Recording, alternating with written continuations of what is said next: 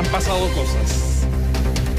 Bueno, finalmente, digo finalmente porque... Ayer algo la- adelantábamos. La, la tensión era muy fuerte, ¿no es cierto? Mm. El subsecretario de redes asistenciales, Fernando Arauz, renunció o le presentaron la renuncia, pero bueno, finalmente se fue. La señal de ayer ya daba a entender, lo dejaron solo, responder, hablar, Responder a hablar. reconocer los errores. A ver, Cerrar el ciclo, dicen en política. Hay varias cosas a comentar. Uno fue el presidente de la República quien, eh, en medio de, de una serie de declaraciones respecto al tema de san- sanitario, eh, dio a conocer esta renuncia. Dijo un par de cosas que ah, hay que... No es normal que los presidentes Sí, eh, de- anuncien renuncia del subsecretario. Sí, por- por- para, pero para lo primero, dijo, dijo, no hay espacio, o sea, primero, la responsabilidad política, digamos, hay que hacerla valer. O sea, por lo tanto, la renuncia es porque tiene responsabilidad política. Y dos, dice, no hay espacio para curvas de aprendizaje. Y aquí pues, uno podría decir, hay una autocrítica, que hay algunos, digamos, que han tenido un largo aprendizaje o, que no han aprendido después de un una curva larga y todavía no aprenden, pero ese es un tema que tiene que ver con la eficiencia de la ejecución eh, de, los programas, con la capacidad, digamos, de, de trabajar de- y, de entregar resultados. Ahora, lo que tú mencionabas, Néstor, es raro que un presidente salga a explicar y anunciar la renuncia de un subsecretario.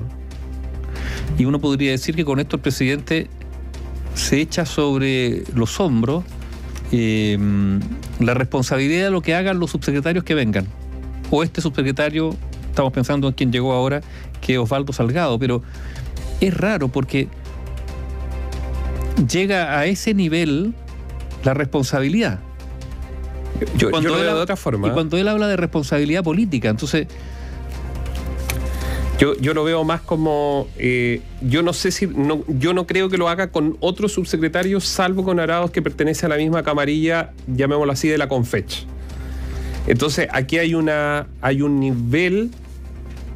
Hay un nivel de lealtades del presidente con quienes decidieron acompañarlo en este reto del 11 de marzo del año 2022, cuando asume la presidencia de la República, que en, este andar, que ha sido bastante, eh, para algunos se le ha hecho largo, para otros se le- probablemente para el presidente ha sido todo muy rápido, eh, que hay una suerte de lealtad malentendida.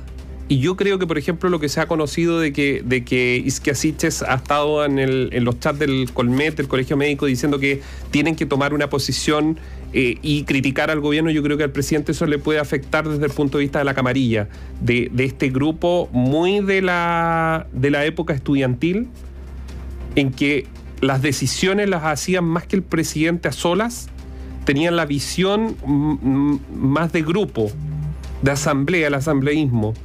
Y yo creo que la salida del presidente en el Palacio de la Moneda hoy día, aceptando que su responsabilidad, porque el presidente cuando pone la cara también acepta que es su responsabilidad. que hay parte de responsabilidad que- política que es de él. Y que no llamaron a la clínica Las Condes cuando había una niña que no sabemos si se iba a salvar o no, pero era una opción para los padres en vez de decirles que se fue, que iba a tener que irse a Arica si es que se salvaba, irse a Santiago es muy distinto, ¿no? Es obviamente muy distinto. Entonces el presidente asume una responsabilidad. Pero es que también el presidente, que ¿sabes lo que pasa? Es que un poco mareador todo esto. Y perdónenme en el Palacio de la Moneda. Pero resulta que recor- recordemos los incendios. ¿Cuándo el gobierno se despliega? Cuando el presidente suspende sus vacaciones en Aysén, ya se va a leer también la responsabilidad política y aparece en Chillán o aparece primero en la región del Biobío y luego en la región de Ñuble. Y, se, y suspendió sus vacaciones por el resto. Entonces, algo hay acá que está enredado O sea, el, que- presi- la- el presidente, digámoslo con toda su letra, es el presidente, la seguridad. Pues, hagamos una lista rápida. Ya eh, con el tema de la seguridad se perdió mucho tiempo. Si nos vamos más atrás, el tema constitucional y el tema de la agenda de gobierno. Luego la seguridad. Están los incendios. Ahora tenemos el tema de la salud.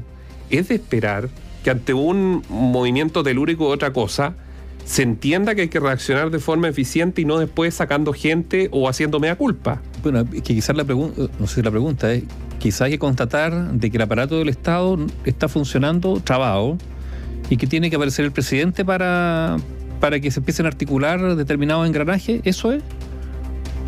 O que está, digamos, en un ritmo insuficiente para los desafíos que tienen que enfrentar. Que yo creo que no es todo el aparataje porque yo creo que hay subsecretarios y hay ministros Sí, también bueno, que hacen su, su pega y la están haciendo eh, con, harto, con, con harto problema, pero tratando de sacar adelante agenda, digámoslo así. No, no, mira, no. Si el problema está con los yo con fecha, con, la- yo- yo con creo- este grupo que viene desde antes. Yo, yo digo, a ver, todos quieren hacerlo bien, partamos por ahí. yo presu- hay que, yo presumo la buena fe que todos lo quieren hacer. El problema es aquí que esto se está midiendo por resultados. Por resultados, no por promesa. Porque si es por, por- si es por- por promesa, todos los gobiernos serían los mejores del mundo, ¿no es cierto?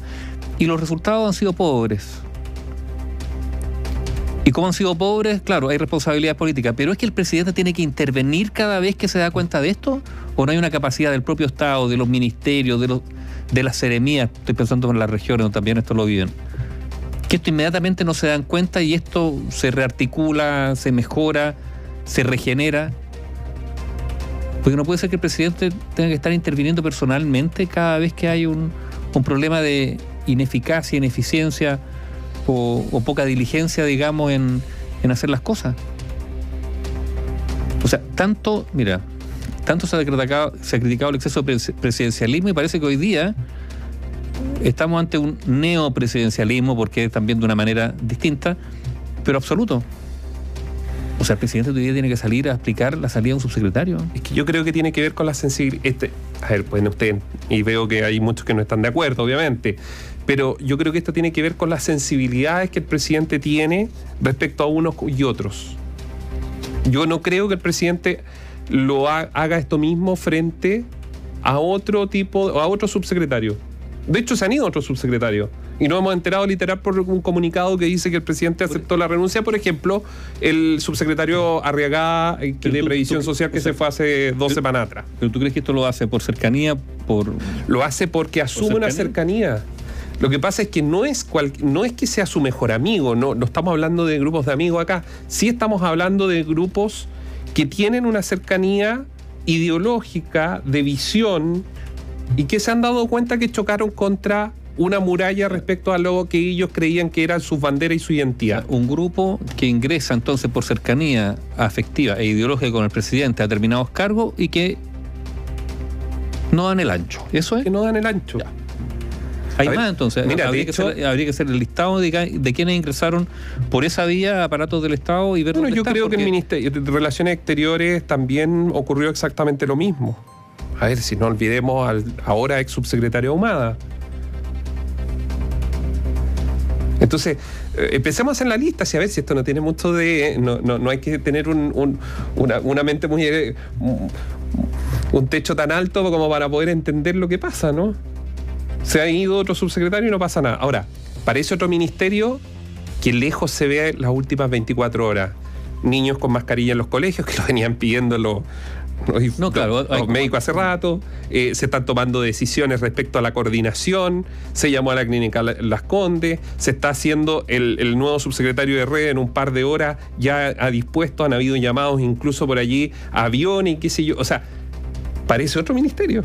Lo cual muestra lo importante de los subsecretarios en la eficiencia de las secretarías de Estado. Y sería bueno que el presidente en la próxima reunión se replanteara qué pasa, por ejemplo, en obras públicas, en economía y en el resto de las subsecretarías para evaluar también ese tinte. Porque no se le puede cargar la mata, y yo estoy de acuerdo con, con mucho, es mi opinión, que no se le puede apuntar a la ministra Aguilera de todo. Pero efectivamente había que valer la responsabilidad política, lo hablábamos el día de ayer. Hoy día probablemente la ministra va a tener más espacio para poder avanzar y eso es bueno porque nos quedan tres semanas para reconstruir el sistema antes de que se junte el sincicial con la influenza. Ahora, ¿quién llega como subsecretario? Ay, pero esto como, para algunos como una pesadilla. O sea, se va este cuadro joven. Buenas cosas pasan por algo, claro, y, todo trae- orden de y cosas. traen a Osvaldo Salgado, que fue subsecretario de Ricardo Lagos, concertación. La vilipendiada concertación, digamos, llegando, digamos, a, no sé, a tapar los goles, ¿cómo se dice? A atajar los goles, a, a- tapar las grietas. Eh, bueno, no es la primera vez que ocurre, digamos, pero, pero ¿quién se lo hubiese imaginado después del discurso tan crítico respecto a la concertación y tan despectivo incluso hacia quienes participaron ahí hace un tiempo atrás de- del, del Frente Amplio, que ahora tiene que recurrir a estos viejos cuadros para apuntalar el edificio. Mira, a veces pasa en la vida, ¿eh? cuando uno se acerca a cierta edad, escucha que le encuentra razón a los papás después de haber sido tan rebelde y uno dice, perdí tanto tiempo eh, en esa rebeldía, tal vez de joven, ¿ah? pero en esa rebeldía y no haber hecho caso cuando me decía el viejo, haz esto, cuidado con esto, en cosas muy básicas de la vida. Tal vez un poco lo que pasa aquí. Oye, eh, antes de terminar, privilegio supremo, ¿qué les parece? La hija del ministro Sergio Muñoz realizó teletrabajo como jueza desde Italia. En la unidad de investigación de Biobio Radio, Nicolás Espinosa hizo un ruteo, un mapeo. Difícil que alguien hablara porque estamos hablando de gente muy poderosa desde la estructura del Poder Judicial. Eh, sin embargo, se logra establecer ciertos hitos importantes que demuestran de que eh, Graciel Muñoz Tapia, hija, que es la misma, por si usted eh, no lo sabe, es la misma que llamó a la inmobiliaria Fundamenta de Ñuñoa diciendo que le devuelvan la plata porque el papá, que era el ministro de la Suprema, le había dicho que el proyecto no iba a salir. Entonces quería que le devuelvan la plata de lo que ella quería comprar. ¿Se acuerda? Bueno, es la misma, que además jueza. Eh, del duodécimo juzgado de garantía que pertenece a la Corte de San Miguel. El asunto es que dicen, hay dos visiones. Hay unos que dicen que es irregular y que incluso habría que revisar todo lo que ella haya dictaminado dentro de su tribunal de garantía, que es unipersonal, no es uno de oral, sino uno personal, que son las de garantía. Eh, el asunto es que ella lo hizo telemáticamente como el resto de sus pares, pero la diferencia es que ella estaba fuera del territorio nacional, por ende fuera también de la, jurisdicción. de la jurisdicción legal que le corresponde. El asunto es que algunos dicen que como estaba en trabajo telemático como todos el resto de los jueces, que algunos se fueron a la playa, otros los casa de los papás, etcétera, a otras regiones, eh, no es tan distinto eso a Italia. Pero nadie hace el ejercicio del nivel de privilegio de los señores jueces. Que es aquí, brutal. Aquí hay una ley que dice que tienen que estar en jurisdicción, pero que eh, hay, entonces, hay un autocordado que dice que en determinadas circunstancias, ¿no es cierto?, esto puede tener excepciones. La pregunta es, ¿cuándo, hay, ¿cuándo se debe hacer una excepción? Porque uno dice, mira, un juez quizás no puede asistir por X razones, porque ya, pero esto tiene que estar fundado. No puede ser que porque un juez se le ocurre, no sé, ir a instalarse a Orlando porque le gusta Disney, se vaya a ir para allá y de allá siga. Es que hay algunos que lo hicieron también. Bueno, es que ese es el tema. Entonces, los primeros en ser vacunados después del área médica. ¿eh? Ni siquiera educación que podría haber sido los eh, profesores para intentar abrir la sala. Aquí puede que te digan, oye, no es que hay un auto acordado que lo permite. Pero la pregunta es el sentido común. porque finalmente la justicia, la aplicación de la justicia también tiene que tener algo de sentido común. Y muchos jueces recurren a ello. Interpretación. Especialmente Juan Muñoz. Bueno, muchos jueces recurren. Entonces, la pregunta es a los jueces: ¿es de sentido común? ¿Es de sentido común que un juez se vaya a vivir a Italia para desde allá ejercer justicia a través de Zoom? O sea, ¿es normal? ¿Le calza o no le calza? ¿No le parece raro? ¿No le parece raro? O sea, yo lo encuentro increíble. Los jueces son tan estrictos en aplicar la ley, pero, pero resulta que aquí, a, partir de este autocordado, oye, pero lo que pasa es que. Esto, no es una excepción, esto es un privilegio increíble. Lo, lo porque, a ver. Mm. Porque no es que tuvo que hacer un viaje porque tenía que hacer una diligencia y volver y esos dos días que estuvo allá. No, no, no. Ella se fue para allá. Está allá. De hecho, regresa misteriosa, no lo sabemos porque ella no, yo, de hecho, se le habló, se le, se le mandaron mensajes, lamentablemente ella no entregó ninguna mm, declaración en torno a esto, solo habló a través de lo, del área de comunicación del Poder Judicial diciendo que eh, estaba justamente el, a juicio de ellos que la decisión que se había tomado de enviarlos a la casa le permitía justamente ella conectarse y, y señalando que ella había participado de todas las audiencias respectivas que por el plan tenía como tribunal unipersonal. Es que lo que pasa es que si así habría que buscar si hay buenos jueces extranjeros. Mira, yo, lo vamos a desarrollar esto, lo vamos a desarrollar mañana, de hecho hay declaraciones, eh, en fin, usted puede leerlo en biobiochile.cl, pero yo quiero decir solo dos cosas para terminar. Eh, primero, respecto, esto lo estuvimos investigando, eh, como les decía yo, uno de nuestros periodistas, durante un mes y fracción costó muchísimo que alguien se refiera. Prácticamente nadie se quería referir. Y eso me lleva a la al segundo punto. El nivel, el nivel de cierto temor que este reporteo nos ha dejado sobre la mesa de abogados hacia ministros de la Corte Suprema, yo creo que puede ser hasta peligroso.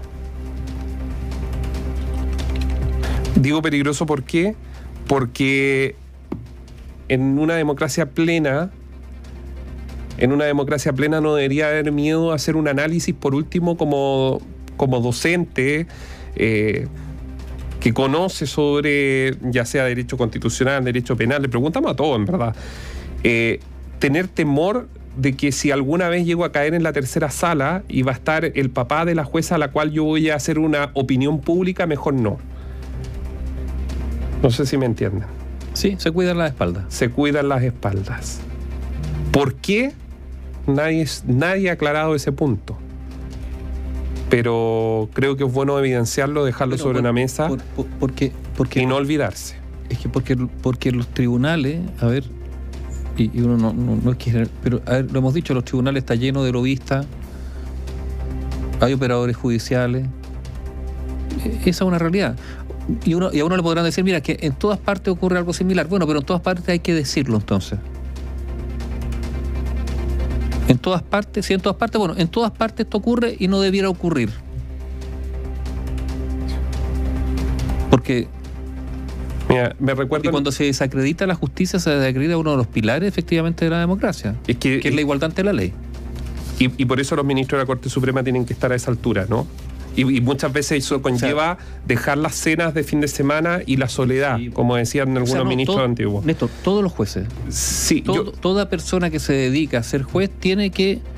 O sea, hay un espacio que se le limita a cambio del privilegio, el privilegio y la responsabilidad de ejercer justicia. A ver si esto es muy relevante. Un juez algo es muy relevante. Pero como se le otorga eso, ese, ese poder tan relevante de administrar justicia, tiene que darse cuenta que eso es a cambio de algo. Mira, yo te decía el 311 mm, del, Código Orgánico de Tribunales. Es importante, ¿por qué, ¿por qué estamos hablando de esto de privilegio supremo de la hija del ministro Sergio Muñoz? Y probablemente, para ser justos, pueden haber muchos más. Y yo creo que la Corte Suprema debería en el Pleno analizar esto y eh, ordenar una investigación para levantar esa información. ¿Por qué? Porque el 311, que es el Código Orgánico de Tribunales, y esto es lo más importante, apunta que los jueces tienen que residir en una ciudad de su jurisdicción no más de 50 kilómetros. Y para salir de ello tienen que tener permiso de la Corte.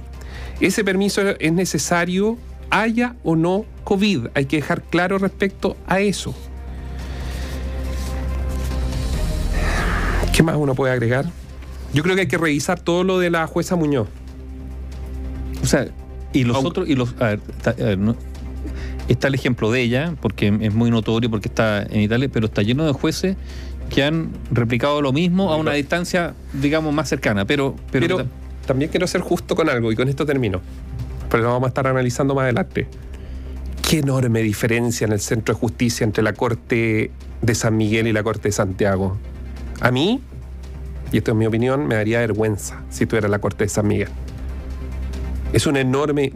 Cualquiera puede hacer el ejercicio. Si usted mañana pasa por ahí cerca del Centro de Justicia en Santiago, pase por los tribunales que corresponden a la Corte de Santiago. Todos funcionando, con su gente, para arriba, para abajo. Su, usted va al 12, no anda ni un alma. Nadie. Y después puede ir al 15. Bueno, usted puede hacer el ejercicio. ¿ah? Eh, los abogados que nos están escuchando lo saben. Qué enorme diferencia y qué vergüenza. Qué vergüenza para las cortes que no están a ese nivel. Y la Suprema que también tiene que tomar carta en el asunto y tomar decisiones, obviamente.